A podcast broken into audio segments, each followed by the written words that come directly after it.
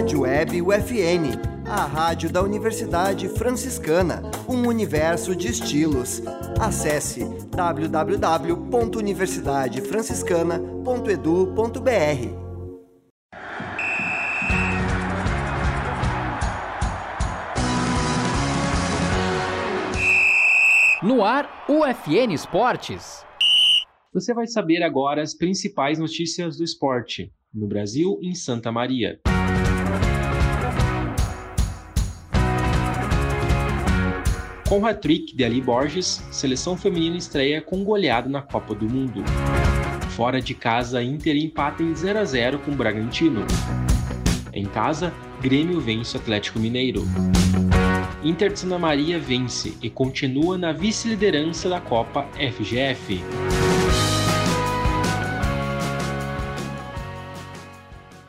Este é o programa UFN Esportes, produção e apresentação do acadêmico de jornalismo Matheus Andrade.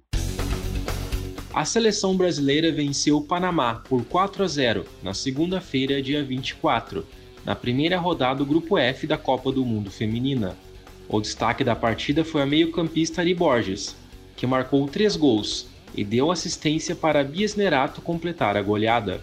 Ari entrou para um seleto grupo a marcar três gols pelo Brasil em estreias de Copa do Mundo. Antes dela, apenas Pretinha, Cici e Cristiane fizeram hat-trick no primeiro jogo de um Mundial.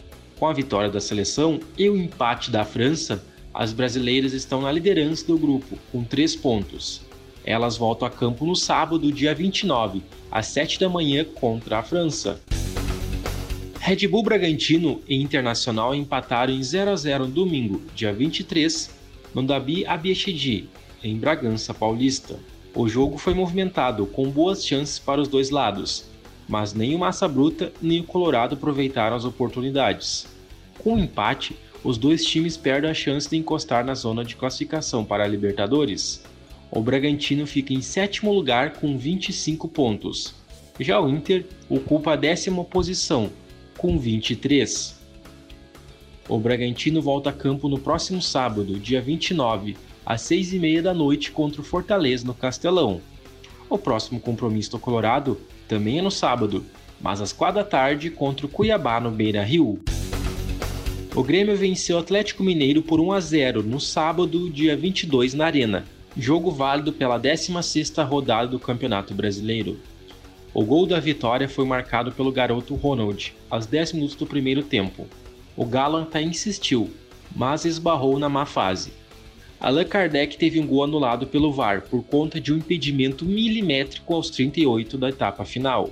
Com a vitória, o time gaúcho reassumiu a vice-liderança do Brasileirão e foi a 29 pontos.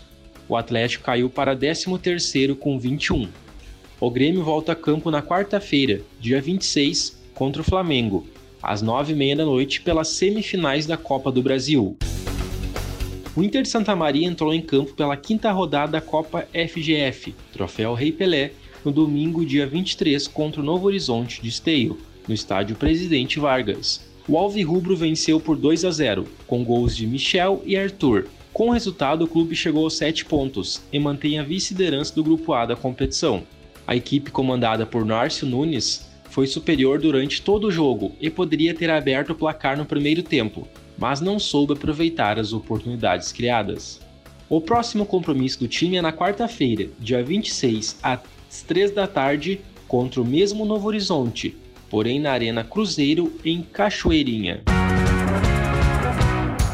Este foi o programa UFN Esportes, na central técnica Clenilson Oliveira e Alan Carrion com a supervisão do professor e jornalista Bebeto Badic.